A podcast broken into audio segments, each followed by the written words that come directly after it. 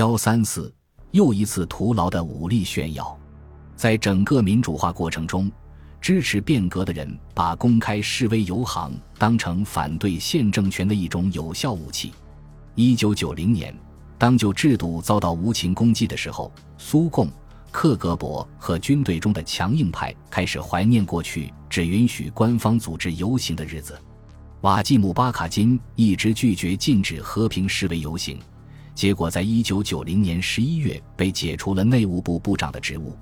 然而，苏维埃法律赋予了地方和市当局同意举行示威游行的权利。在莫斯科、列宁格勒和许多西部共和国里，这些权力机关掌握在受到广泛欢迎的民选官员手中。他们不仅原则上支持民主进程，而且也是大部分示威游行的组织者和受益者。当戈尔巴乔夫同改革派知识分子之间的裂缝越来越大，同压制力量的联盟越来越深的时候，如同在其他问题上一样，为此发生的冲突也开始了。新年前不久，国防部长亚佐夫和内务部长普戈联合发表的一个声明令改革者们感到震惊。联合声明指出，为了确保大城市的秩序。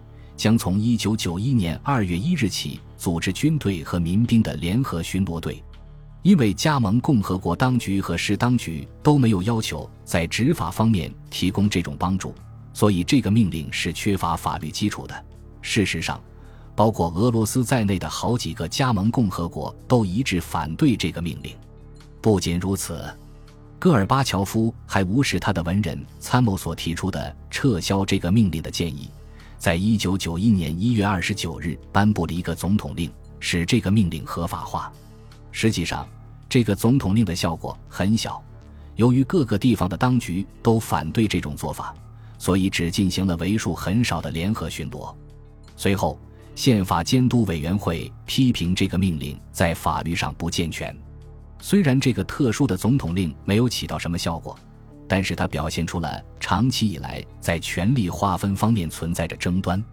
中央当局能够无视市当局和加盟共和国当局而禁止和平示威游行吗？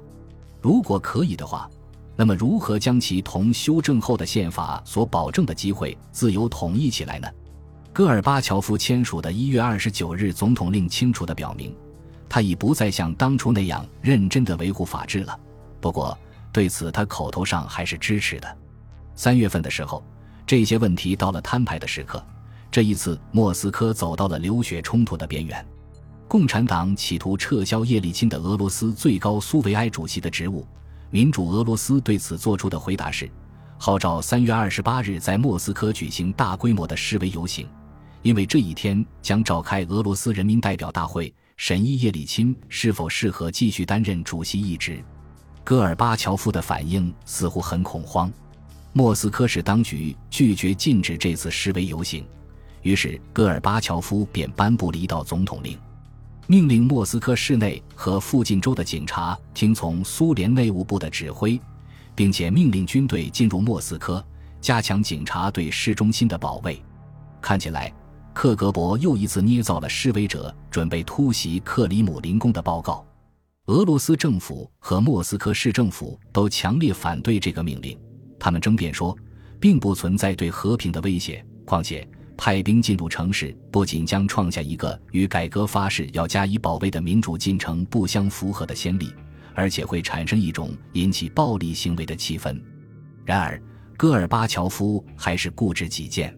随着苏联紧张局势的加剧，华盛顿的关注也不断增长。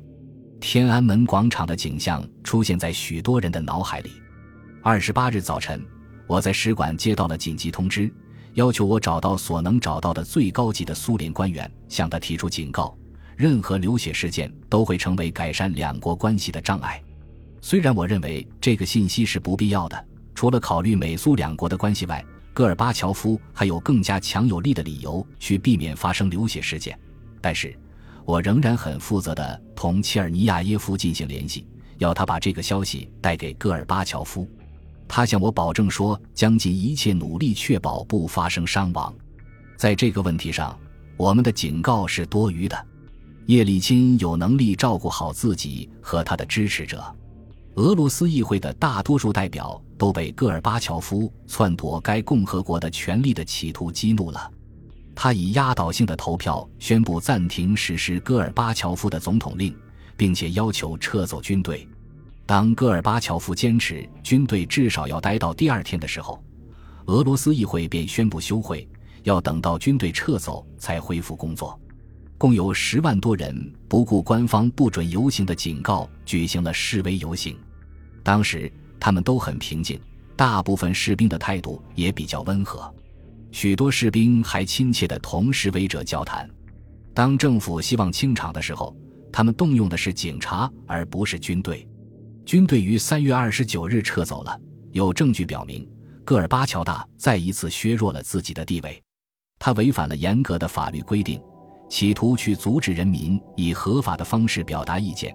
他的主要目的是使自己的对手下台，而不是维护秩序。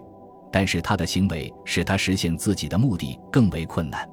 在全民公决，大家都认为这实际上是在投叶利钦的票，以压倒多数票决定设立总统职位后，俄罗斯议会投票反对叶利钦的机会本已十分渺茫。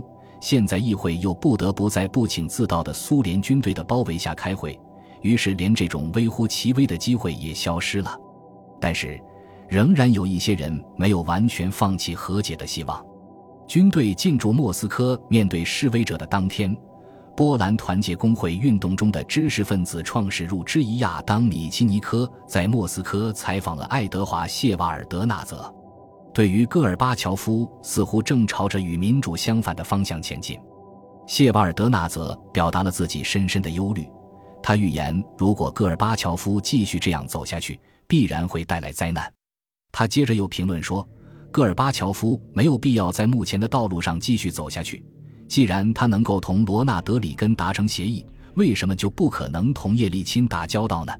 我们的社会正在被严重的矛盾所撕裂，这些矛盾还使得社会进程和政治进程更加复杂。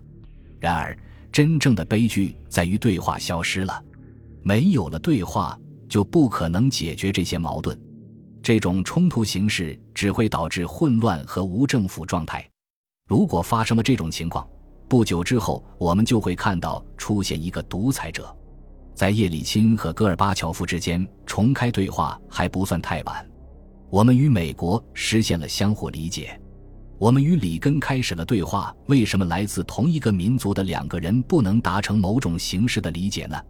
感到茫然的并非谢瓦尔德纳泽一个人。